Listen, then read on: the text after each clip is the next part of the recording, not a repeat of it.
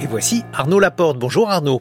Bonjour, cher Guillaume, je suis ce matin en compagnie de la metteuse en scène Louise Vigneault qui a coécrit et met en scène Le crépuscule des singes d'après les vies et œuvres de Molière et Bulgakov à la Comédie Française. Nous en parlerons bien sûr ce soir ensemble.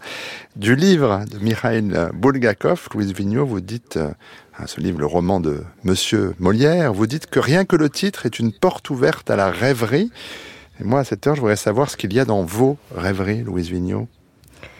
Alors mes rêves en ce moment sont un peu fébriles puisque euh, donc nous avons une première hier et euh, c'est une période de création qui est particulière puisque tout se mêle, c'est-à-dire que la nuit est peuplée des répétitions et les jours sont peuplés des rêves de la nuit. Voilà, donc il y a une espèce d'échange un peu étrange entre ces périodes de veille et de réveil, voilà, qui sont un peu, on se réveille, on ne sait pas si, si c'est réel ou pas, et puis voilà, c'est cette espèce de fébrilité, je dirais, ou de, oui, d'échange qui peuple mes nuits en ce moment, donc pas très endormi.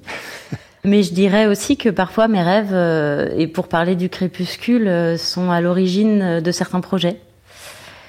Par exemple, pour le crépuscule, si je peux raconter un rêve, en fait, il est né euh, d'un rêve la nuit où il y avait Molière sur le pont Neuf qui se baladait sous la neige et euh, qui tombe sur euh, Bulgakov euh, prêt à sauter dans l'eau. voilà. Et de cette rencontre, en fait, il n'y a pas de dialogue puisque c'était que des images. Je me souviens de la nuit, je me souviens des silhouettes, je me souviens de la neige, je me souviens de deux. Est venu ce rêve qui a pris naissance ensuite au plateau. Donc, donc voilà, mes nuits sont assez agitées.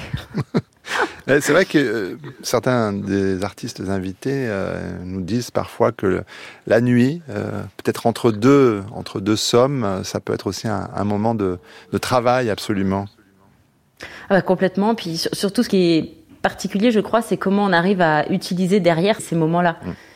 C'est-à-dire que parfois ils sont tellement impalpables et tellement étranges, et puis ce sont des images qui s'ouvrent et après, il faut voir comment on peut les réutiliser, comment on peut les réinjecter, comment on peut les, je dirais, les traduire pour qu'elles prennent sens sur un plateau. de cela, nous parlerons notamment ce soir ensemble. Merci, Louise Vigneault. Merci, Arnaud Laporte.